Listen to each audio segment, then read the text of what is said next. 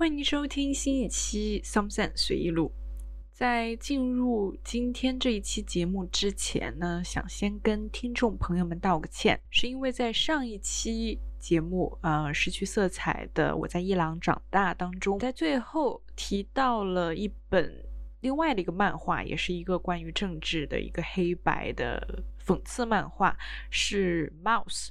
嗯，一个美国漫画家 Arsepigman 的一个作品，但是我在介绍他的中文名的时候。呃，误把它说成了鼠疫。那么鼠疫呢？嗯，众所周知是加缪的作品。我推荐的那一本正确的中文名叫《鼠族》。再补充几点吧。这个《鼠族》呢，是美国漫画家 Arsepigman 他采访他的父亲，他父亲是一个波兰犹太人。呃，然后也同时是在纳粹这个犹太大屠杀当中的一个幸存者，所以他就通过采访他父亲以及他父亲之前整个幸存的这样的一个经历，来展开这样的一个故事。他在一九八零年到一九九一年这十一年期间是一直在连载的一部一个漫画。所以更正一下，这个还是要感谢我们其中的一位听众，非常热心的听众提醒我了这一点。也请大家如果有听到需要更正的地方呢，也欢迎大家指出。接下来就进入今天的这个节目，我来聊一聊一个 HBO 去年二零二零年呃推出的一个十集的一个电视剧，以色列的电视剧叫《Valley of Tears》泪之谷。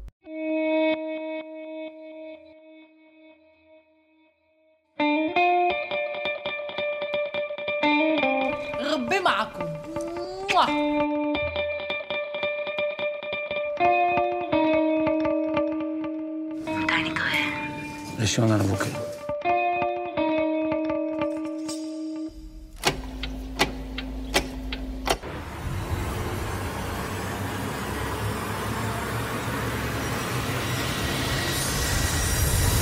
בבקשה, אתה חייב לבוא לעזור לי, אני לא רוצה למות פה.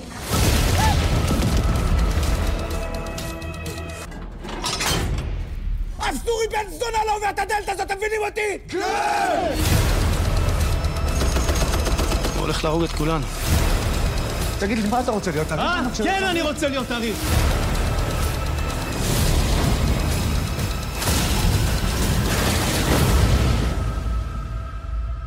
מה עשית?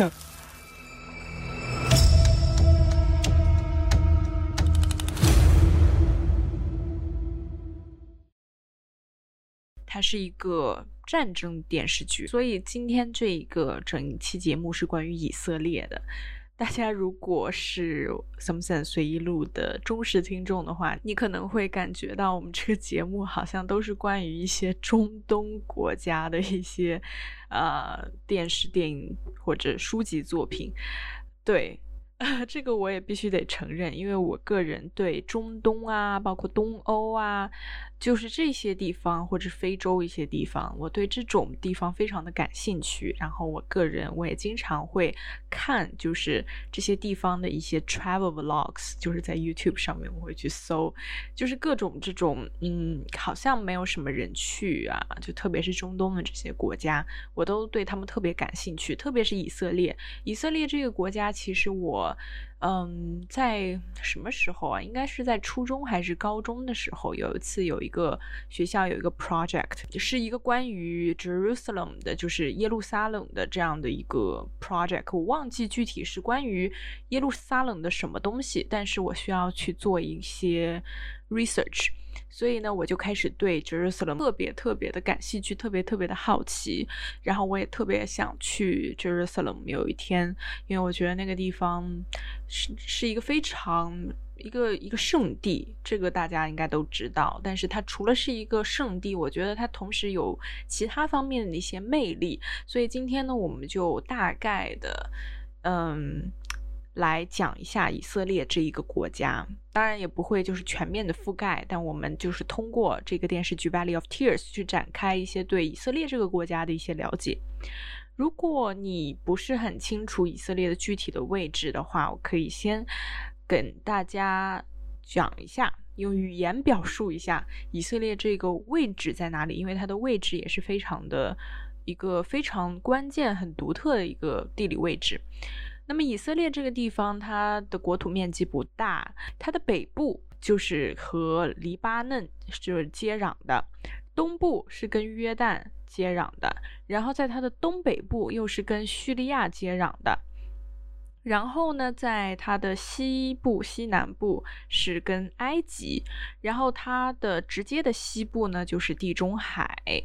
然后在地中海的北部就是土耳其。所以你会发现，我们这个松散随意录，我们已经讲了什么国家？我们讲了土耳其，我们讲了伊朗，现在要讲以色列。那么伊朗当然是离这个。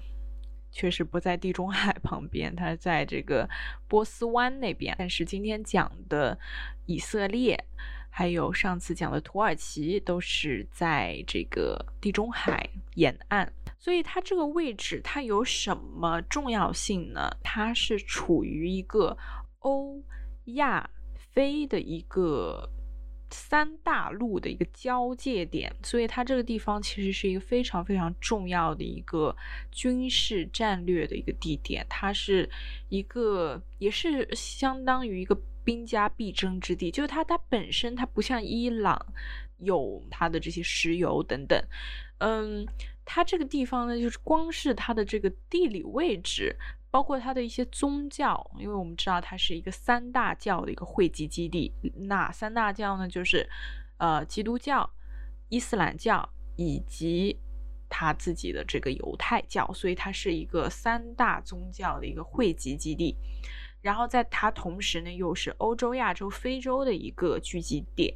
所以它这个地方呢，也是一直以来是一个非常非常神奇的地方。这也可能是我为什么对这个地方非常感兴趣的原因，因为我觉得它不仅仅是它里面混杂着很多呃多宗教的一些居民，它同时也混杂着一些欧洲、亚洲、非洲三大洲的一些元素在里面，所以它相当于是一个 melting pot。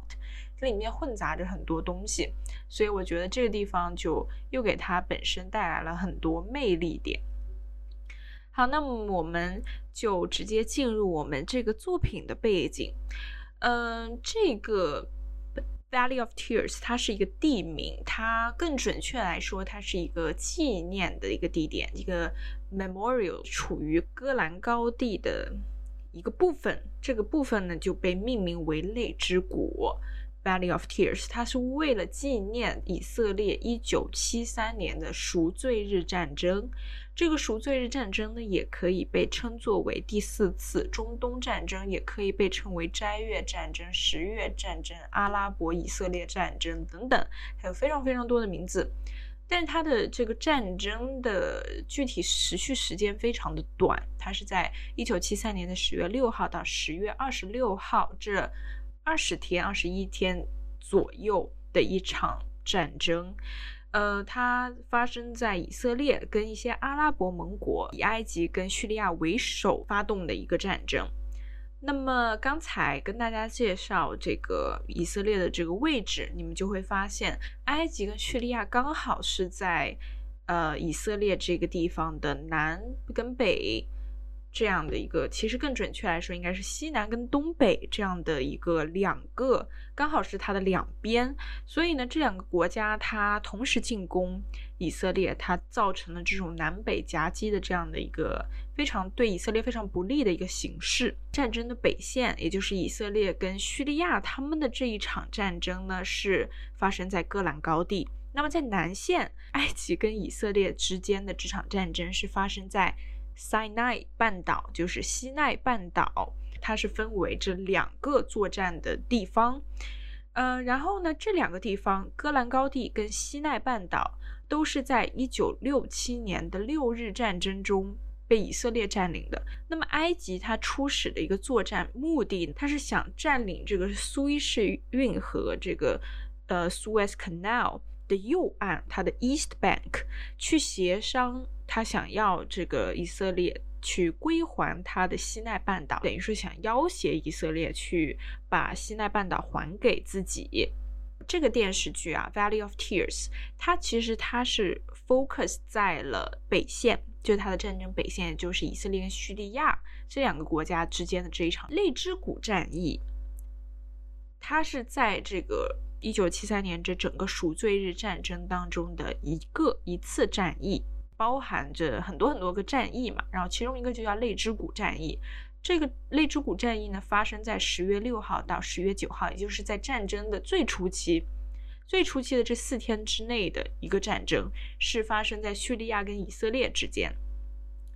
叙利亚呢，它的人数，它的这个军队的人数，它派出来的武装力量是远远压制以色列的。就以色列一开始在这四天，它是一直就是非常焦灼的在撑着的，然后它差点被叙利亚的这个士兵破防了。但是以色列它撑住了这四天，它撑住了整个泪之谷的战役，然后最终，呃，在叙利亚就快要打破以色列的这个呃国防部队的时候。他挺住了，然后最终导致了叙利亚他就撤军了。这个电视剧它就讲的就是在这四天的这个 Valley of Tears Battle 泪之谷战役的整个这样的一个情景，就是以色列是如何以少胜多。虽然也没有说，呃，真的怎么就胜利了，但他至少他。抵住了，抵抗住了这种大规模的叙利亚的进攻，所以这个是它的第一季啊。它这第一季当中有十集，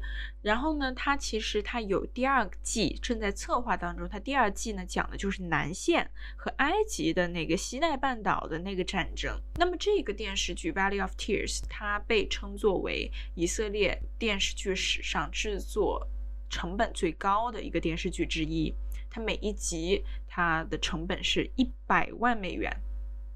所以这个真的是成本，就是投入了大成本、大制作的一个电视剧，并不是在浪费钱。我觉得它每一个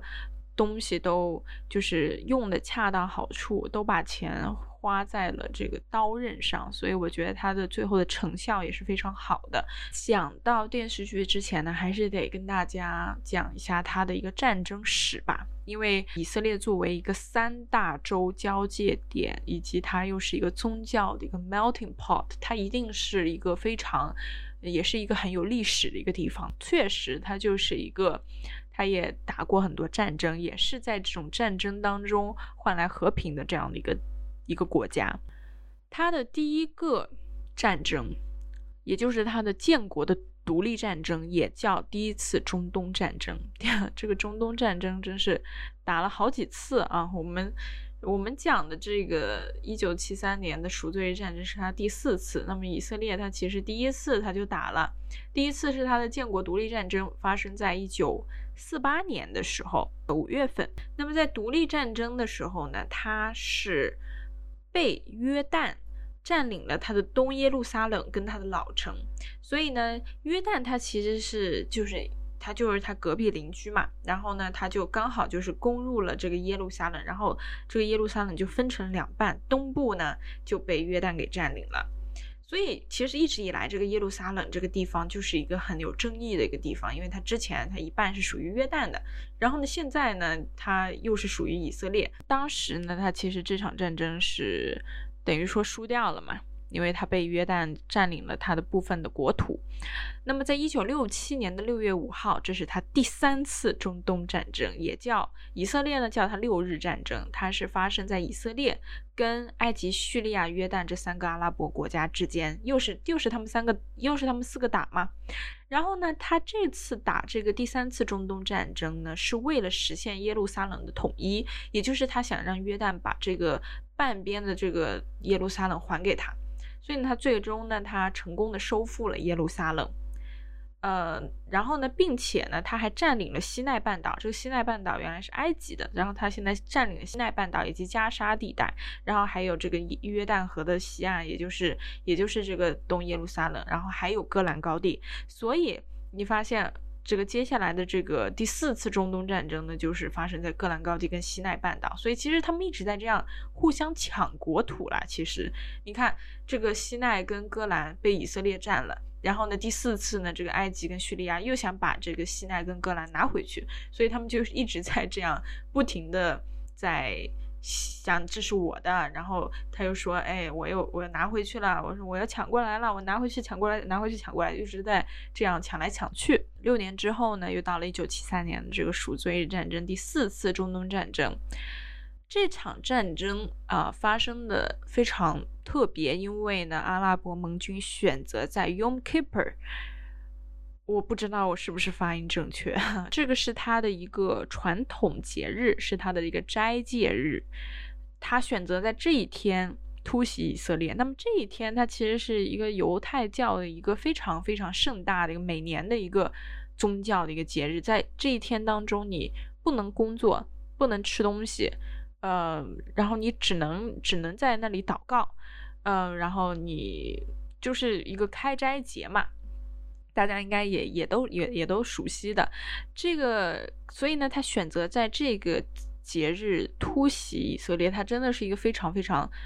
突然的一个袭击，因为大家当当天都是，就大家都是在一种庆祝节日的这样的一个氛围当中，所以大家都没有料到这件事情。所以呢，埃及跟叙利亚他们就分别跨过了他们的 ceasefire line，就是他们的停火线，然后分别攻占了西奈半岛和戈兰高地，他们在那个地方开始跟以色列对峙。埃及跟叙利亚，它同时夹击这个以色列的这样的一个局势当中，它其实不仅仅是这三个国家的一个紧张关系，它同时还涉及了美国，当时是以色列的好伙伴，非常好的一个盟国关系。然后呢，苏联那个时候又跟埃及是一个盟国关系，所以呢，这个埃及打以色列，或者他们，我们可以说他们一直在混战。就相当于这个美国跟苏联他们的关系就更紧张了，他们一直在这个 Cold War 嘛，他们都在这个冷战。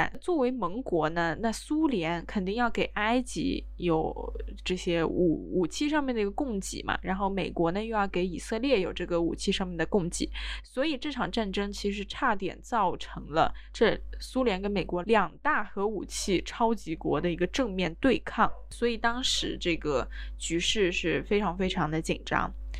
那么，埃及呢，在战争初期，它在苏伊士运河的这个东岸，它是取得了全面的胜利。这前三天的时间内，以色列它动用了大部分的力量去和埃及对抗。因为可能埃及那边更更严峻一点嘛，然后他可能就用了大部分的这个军事力量去到埃及那边去苏伊士那边，然后去在那边跟他僵持住。所以呢，这个时候呢，在这个北线，也就是在戈兰高地的时候，其实他的人是非常非常少的，因为大部分的人都去了南线。所以呢，这个叙利亚也是可能是因为这个，所以他在戈兰。高地开始，它是取得了非常大的一个领先优势，然后形成了非常大的威胁。但是呢，在三天时间内呢，这个以色列军队呢也把叙利亚呢推到了这个战前的停火线后，所以呢，他也又被这个又又被推回去了。然后呢，他的 IDF 也就是以色列的这样一个国防的一个军军队，他启动了一个四天的一个进攻叙利亚的一个。一个活动就是他直接就进了进了叙利亚了。叙利亚他不仅被推到了停火线后呢，以色列他还就是攻进了叙利亚。然后在一周之内呢，在叙利亚的首都大马士革郊区，他就布防了，所以他就一路就是深入了叙利亚。然后呢，埃及那个那个时候的总统呢，他就开始非常担心他这个重要的盟军的情况。那么在这个时候呢，叙利亚又同时反攻了埃及，在埃及的两个呃两个军队的中间的一个空隙呢。深入进去了，然后又穿过苏伊士运河进入了埃及，然后呢，在苏伊士城里面这个打仗，然后这个时候呢，也造成了两军伤亡，也是十分的惨重。在十月二十二号，也就是在整个这个第四次中东战争持续多少天？十六天。两个星期多一点，联合国发起了第一次的停火协议。三天后，二十五号，第二次停火协议发起了。然后呢，这个呢也代表了，也终止了整一场第四次中东战争。那么这场战争的后续发生了什么？它其实最最明显的就是它升级了美苏之间的一个紧张关系，它的冷战的这个 level 持续升级。然后呢，在一九七八年，也就是在这个赎罪日战争第四次中东战争的五年之后，以色列它是归还了西奈半岛给埃及，所以西奈半岛现在是属于埃及的。然后阿拉伯国家跟以色列之间呢，也换来了一些和平。埃及呢，最终也脱离了这个苏联的一个蒙圈，他们也慢慢走散了。对，所以这个呢是一个非常简略的一个它的一个战争史吧。但我觉得这些内容已经足够能够帮助你了解这个电视剧。那么我们再讲一下这个作品的内容。它其实是一个，其实很多的战争戏或者战争电影，它很多都是一些群像戏。怎么说呢？就是它是有非常非常多的主角的，就是它不是只聚焦在一两个人，它是讲的是整个战争的一个大局。所以呢，它会。呃，采用非常多的这样的群像，那么今天就讲的就是它这些群像是如何塑造的。这些群像的这些主角的名字啊，都是非常的难 念。然后呢，这么多。这个名字告诉大家可能也记不太清楚，那么我就用他们的不同的一个职能，就是他们在军队里面他们 serve 的这样的一个角色来跟大家介绍。我也不会就是都讲到啊，我只有讲一些主要的一些群像当中的主要的群体。首先，这个电视剧我觉得比较有意思的点是它分为了三个视角。然后这个三个视角呢，慢慢的 combine，就它慢慢的聚合聚集成了一个视角，所以我觉得它的整个这个。呃，三视角再到一视角的这个过程非常的平缓，就是非常的舒服看的，它不会让你觉得三个视角。首先，三个视角可能会扰乱你的思绪，可能你在看的时候无法整理你的这个头脑，整理他们的人物关系。但是在这个电视剧当中，它出奇的清楚，它每个人物之间的关系都联系的非常好。然后它最后三个视角变为一个视角的时候，也是一个非常自然的一个状态。所以我觉得这个是它。他做的非常好的地方，一开始哪三个视角呢？首先一个呢是一辆车，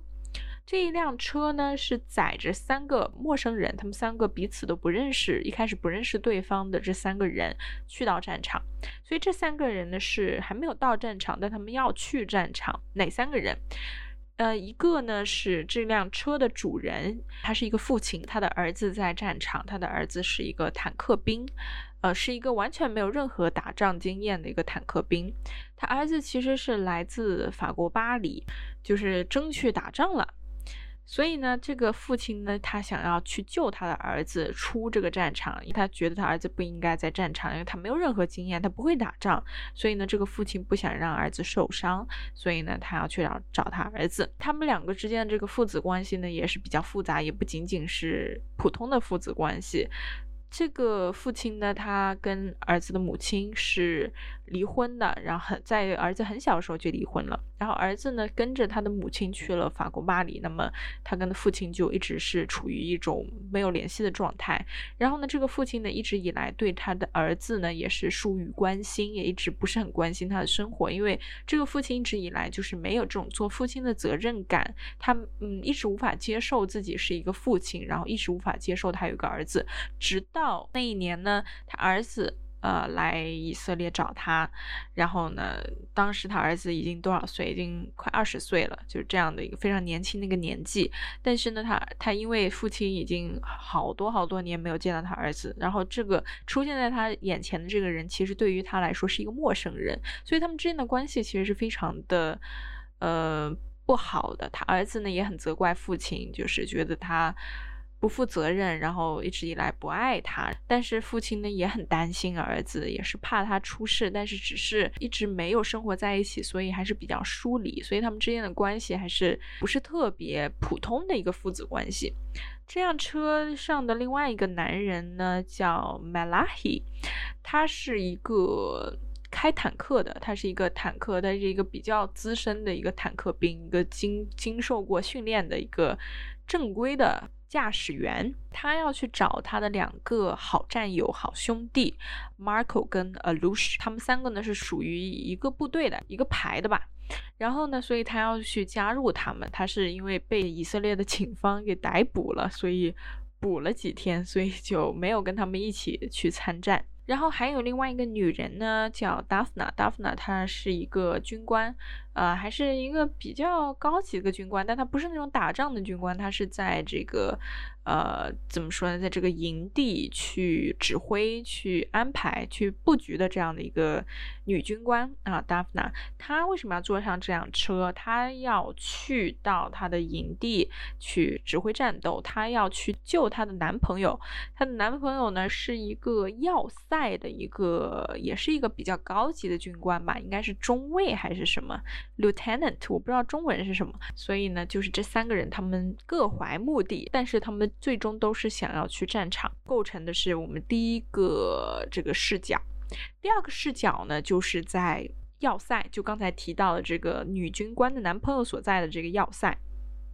是一个非常重要的一个要塞，也是在戈兰高地的一个要塞，叫赫尔蒙山要塞 （Mount Hermon Post）。叙利亚第一个炸毁的要塞就是赫尔蒙山要塞，第一个失守的要塞就是。赫尔蒙山要塞，所以第二个视角呢，就是在赫尔蒙山要塞发生的。这个视角当中最重要的两个主角呢，就一个是。刚才说到的这个女军官的男朋友，另外一个呢，就是一个这个要塞的一个监听员，一个情报人员。他是一个看上去就是非常懦弱、非常胆小，他年纪也很小，因为他是情报人员嘛，他不是那种去打仗的，所以他可能也没有经经受过这方面的。训练心态也不是很好，但是他非常非常的聪明，他是，呃，智商很高，然后看什么就能记住，然后也会说阿拉伯语啊。然后他们两个呢，作为主角呢，是因为这个整个赫尔蒙山失守，他们两个呢跟他们这个要塞的其他人呢也都失散了，然后很多都被叙利亚攻炸的这样的一个过程当中呢就牺牲了，所以最终呢应该只有他们两个是活了活了下来，然后他们两个呢就要去找其他人去汇合。第三个视角就是。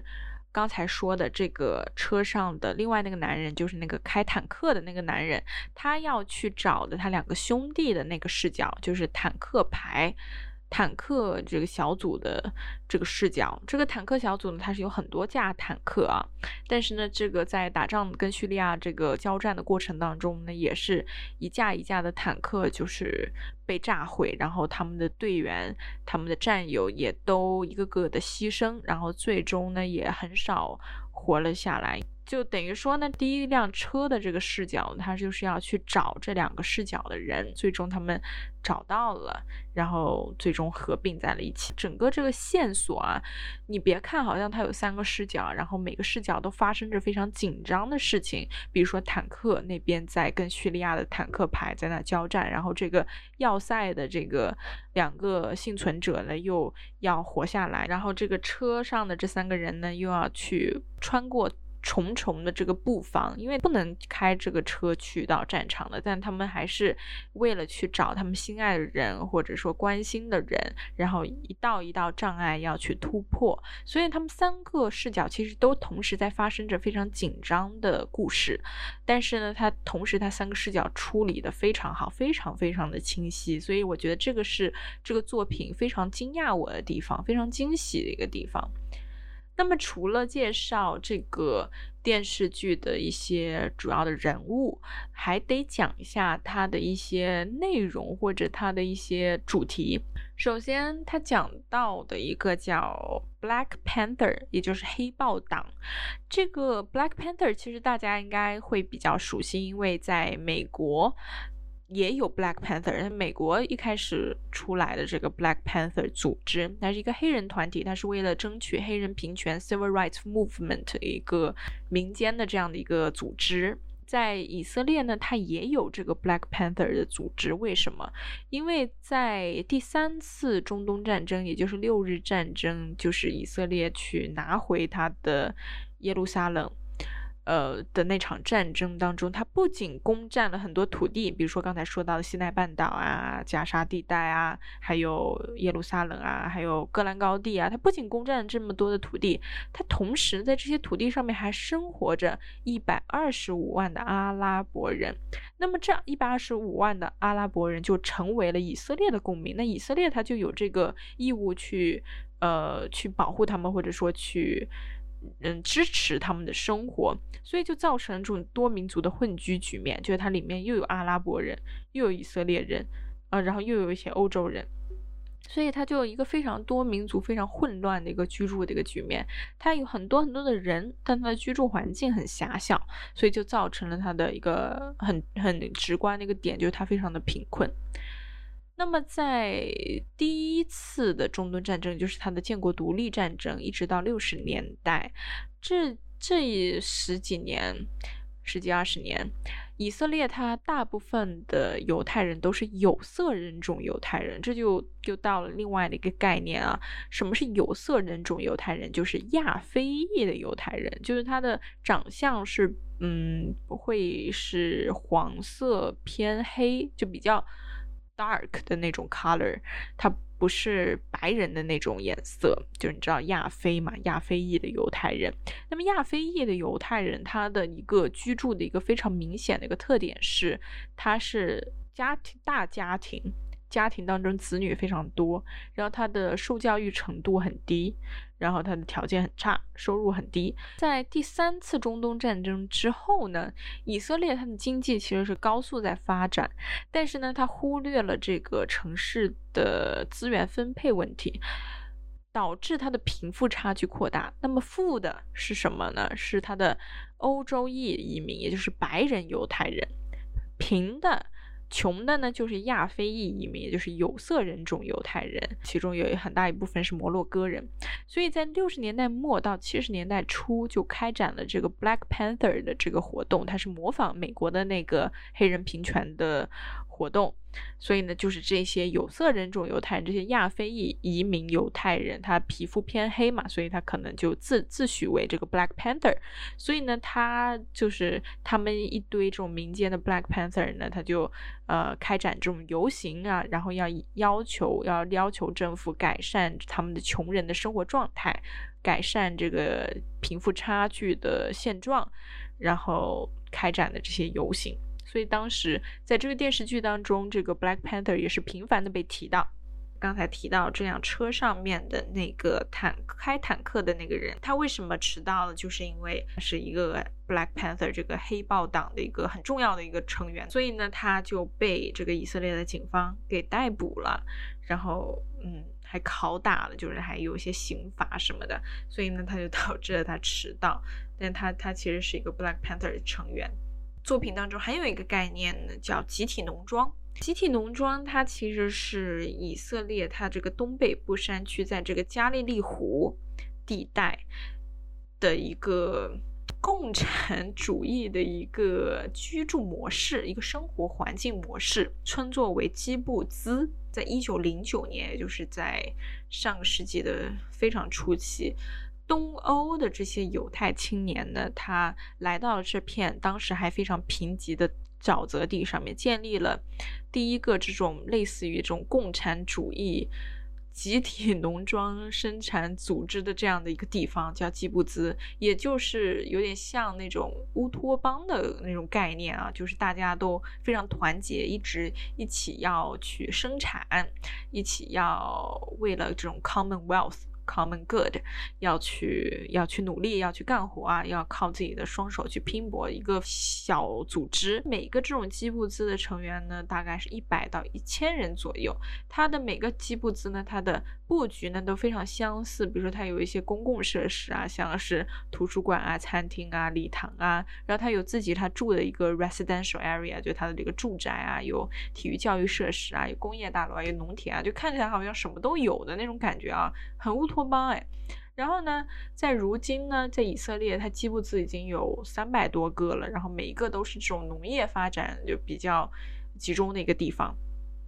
所以呢，呃，当时呢，其实很多这种以色列的国防士兵都是出生于一个基布兹的，他相当于是在这种集体农庄里面长大的，他们是非常有这种协作精神，因为在集体农庄，他作为一个集体嘛，共产主义 （communism） 它是大家是要一起创造的嘛。所以它是非常有这种协作精神，以及它是非常有这种献身意志的，它是这种 collectivism 集体主义很鲜明的一个地方。再讲一下，他最终在这四天的这个泪之谷战役的最终，他是怎么胜利了，或者说他是怎么把这个叙利亚给击退到停火线之后的呢？这辆车的其中的那个开坦克的那个士兵，他加入了他的战友。也就是以色列跟叙利亚他们的坦克部队要开始的一个正面的一个对抗，正面的一个交锋。然后呢，这个开坦克的这个人呢，他就发现，他说叙利亚的坦克兵呢都是躲在炮塔里面的，然后紧闭着他的舱盖。你想象一个坦克啊，坦克它的那个舱盖就是。就是大家要钻进去的那个地方，叙利亚的坦克呢，它那个舱盖呢是关着的，也就是是没有人探出头来的，就是大家都是在这个坦克里面干活。但是呢，以色列的坦克部队呢，它是会有一个这个车长，坦克车长，呃，他是会探身在外面，就是他的舱盖不是关着的，它是开着的，这个车长半个身子都是在这个。舱盖的外面要观察它周围的情况的，因为这样他才能看到它四面八方的这个情况。如果像叙利亚那样紧闭着舱盖开坦克的话，它是只能看到你前面的东西，但是你周围的东西是看不到的。利用两国之间它不同的这个作战的模式，去找到叙利亚的弱点，也就是他想到了一个方法，就是要让以色列的这个装甲部队呢要冲进叙利亚的这个坦克。正中，就是要跟他们就是就是对就是贴着贴着对方，然后来一个贴身肉搏。因为当你跟他靠得很近的时候，比如说在左右这样靠得很近的话，叙利亚他他紧闭着舱盖，他是看不到你的，他只能看到你前面的东西。但是呢，以色列它是能够看到你前后左右四面八方的各种敌情，所以他就利用了这一点呢，他最终去击溃了这个叙利亚的坦克兵。那么除了战争的情节非常的引人入胜之外，其实他这个作品我觉得非常非常独特，或者说非常。真正能够抓人的东西是在于它讲的是一些情感上面的东西。在豆瓣上面，我就发了一段很小的一段影评，我是这样写的：很动人的战争剧，没有什么家国大义，只有人与人之间最真挚的感情。他们也都是一个个鲜活的年轻的生命，有怯懦，有恐惧，但是为了爱人，为了亲人。为了兄弟和战友，他们一次次无畏地奔赴战场，整个结构很完整，摄影布景很漂亮。呃，我就是这样简单的去讲了我的一个刚刚看完的一个感受吧。但是其实真的就是它是一个非常动人的一个战争剧。你知道战争剧它很多它都会讲到这种情感方面。比如说，很多都是为了什么国家，就是一种为了一种很大的这样的一个情怀去作战。其实那个反而你不会对它产生多大的这种感情。其实更多的真正能够触动观众的是，你把一件本来很大的事情去把它化小了，去把它生活化了，去把战争这种好像让我们感觉遥不可及的一个东西，去把它。生活化，让他们贴近我们的生活，让他们每一个人他们的动机都是我们能够感受到的，而不是为了国家这种大的，为了这种什么事业去奋斗，这种反而它是比较空的，它是很假大空的一个很空洞的一个概念。但是如果把它给具体化，它用这种兄弟情、爱情、亲情、家庭、战友情，甚至是。跟敌军之间这种惺惺相惜的这种感情，都是能够让我们深有体会，能够让我们感动的。所以他这个是让我觉得做的非常非常好的地方。给大家举几个例子吧。我刚才说到的这个敌军之间惺惺相惜，它里面有一个例子就是。刚才提到那个智商很高的那个情报人员，叙利亚仅剩的那一个敌军呢，他就想让这个情报人员给他口水喝，他很渴，然后也受伤了。然后呢，这个情报人员呢，他拿着枪，拿着一把枪，但他肯定也不敢开枪，然后他也没觉得对方有什么威胁，所以呢，他就把水呢就给了这个敌军。然后呢，他们两个呢就开始在那里。就开始就站着，就相隔差不多半米吧，半米左右的这样的一个距离去谈话。然后呢，这个叙利亚的敌敌军呢，这也是一个非常年轻的一个小男孩吧。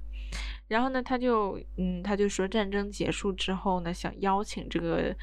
以色列的情报人员去大马士革玩，就是去叙利亚的首都，他家在大马士革。这个情报人员呢也很感动吧。他就觉得对方也就是一个小孩，而且他们因为这个情报人员也会也会讲阿拉伯语嘛，所以他们两个就沟通无无障碍，所以呢，他们两个就好像关系就感情就很好，然后也也有种这种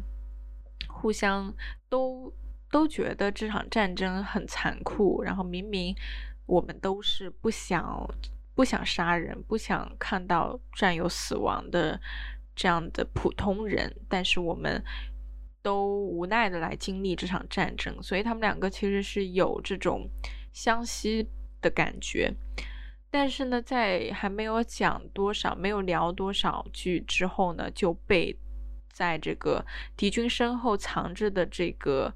中尉，也就是这个女军官的男朋友，给把这个敌军给击毙了。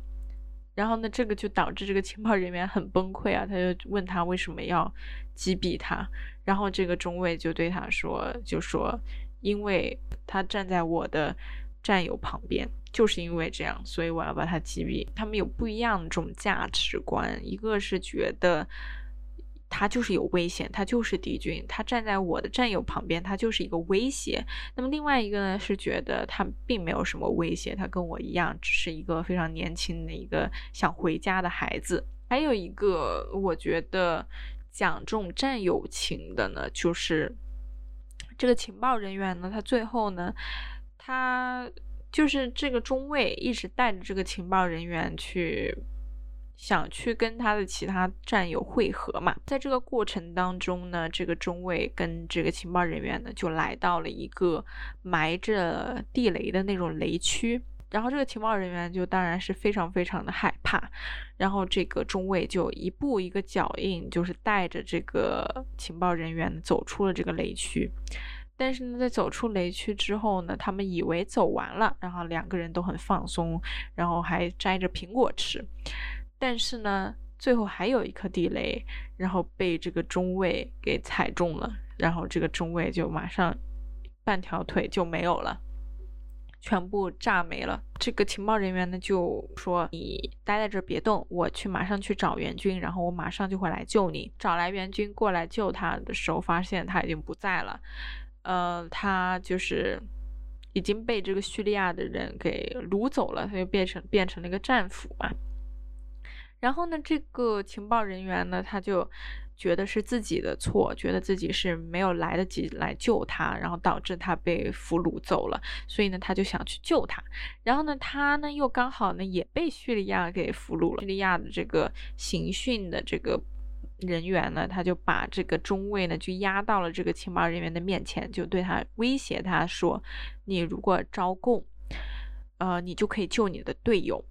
然后呢，这个时候这个情报人员当然是很很想救他队友啊，他就都快要招供了的那种。然后他又他自己又本来就很胆小嘛，又很怕死啊，怕痛啊，所以他面对这种刑讯逼供啊，又是他队友的生命啊，他肯定就是已经快要崩溃了。但是呢，他的队友，他的这个中尉，他的长官就命令他，他说：“你一个字都不要说。”然后呢，最终呢，这个非常胆小的这个情报人员呢，他就选择了勇敢，他选择了听他长官的命令，就算是他长官的性命，还有包括他自己的性命，他还是选择了勇敢，他这不是为了说什么，呃，为了国家，为了国家的这个机密，我自己是一个情报人员，我的位置很重要，我如果一旦泄露了，我们这个国家就完了。他并没有想到这一层，他只是想到的是，他作为我的兄弟，他作为一个我们一起经历过生死的一个人，我相信他。然后呢，我相信他的命令，然后我也作为一个。我也想勇敢一次，我不能一直让别人来帮着我，我也要去做一点什么事情。所以他其实最终他没有，并没有他脑海当中并没有想到的是，自己说出这个会让国家陷入一个多么困难的一个境地。他并没有想到这么多，他想到只是一个非常简单的一个点。你甚至可以觉得他是一个。自私的人，但他最终做出的那个选择，他是给自己一个交代，他并没有说我要为国家去牺牲，所以这个是让我觉得很触动我的一个点。然后再讲到刚才这个呃那个父子，最终也是蛮感动的，因为这个爸爸他就冲入了这个阵地去救他的儿子，然后呢，最终呢也跟他儿子。一起两个人一起再赴了一次战场，然后在那场战争当中，他们也是跟着这个开坦克的这个人一起在一个坦克里面，然后一起去交战，跟叙利亚的人打仗。但是最后呢，叙利亚有一个坦克呢，刚好打到了他们这个坦克上面，然后呢，他们里面坦克里面这些人呢都逃了出来，但是他的儿子就。没有能够及时的得到救治，然后他就牺牲了。所以最终他是一个非常非常难过的一件事情，因为他们在一起去奔赴战场之前，他们其实两个人已经和好了，也没有说那么和好，但是，嗯，就是这个爸爸向这个儿子表达了他的歉意，以及他想想好好做一次爸爸。然后他的儿子呢也。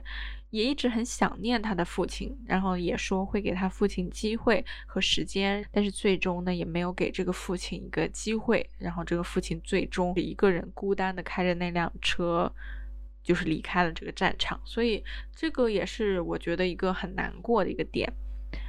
呃，然后这个整个作品的风格，它的饱和度是偏低的。然后它是比较大地色系，都是那种啊黄土飞扬的那种感觉。然后整个战争都是，呃，但一般都是那种废墟的那种感觉。然后在坦克那个地方也是，都是在这种。呃，荒无人烟，也没什么，也没什么绿色植物的那种沙漠地带，好像在那种沙漠地带的那种战战打仗，所以呢，整个都是比较大地色系的。它的摄影非常非常的漂亮，非常非常的精致。它不是说一个战争剧，然后就大家这个摄影啊乱七八糟，就是为了达到那种混乱的感觉，然后摄影就一直在那里乱搞，呃，它的什么结构啊乱七八糟啊，然后。呃，整个构图啊都是 all over the place，不是它这个完全不是，它的摄影非常非常的 meticulous，非常小心、非常谨慎、非常精致的摄影，它很在意细节，每一个构图，不管它中间它这个整个故事再激烈、再紧张、速度再快，它每一个构图都是非常的仔细的。非常漂亮，非常非常漂亮的一个战争剧。然后还有一个我觉得很漂亮的是它的 production design，就它的一个布景、一个场景设计，嗯，很漂亮，是因为它把它的颜色啊，把它的服装啊、道具啊都搭得很好。然后再是一个战争的一个真实感达到了，它并没有让你觉得很虚假。就是整个战争，它其实就是一个十集，它其实就是一个四天之内的一个类之谷战役，但它的每一集都处理的很真实，它不会让你觉得有任何呃很奇怪的地方或者出戏的地方。因为战争戏其实很难拍，它如果要拍到真实，它其实是需要很大的一个。成本的一个是投成本的投入，然后再是他的团队的一个专业程度以及用心程度，所以我觉得这个作品真的是没有辜负他的这个大投入、大成本、大制作，它的成效非常非常的好，我非常喜欢这个电视剧，它很感动，然后呢，整个制作很精良，所以我想推荐给大家这一个电视剧《Valley of Tears》。感谢大家收听这一期的 Some Sense 随意录，我们下期见。Some sense.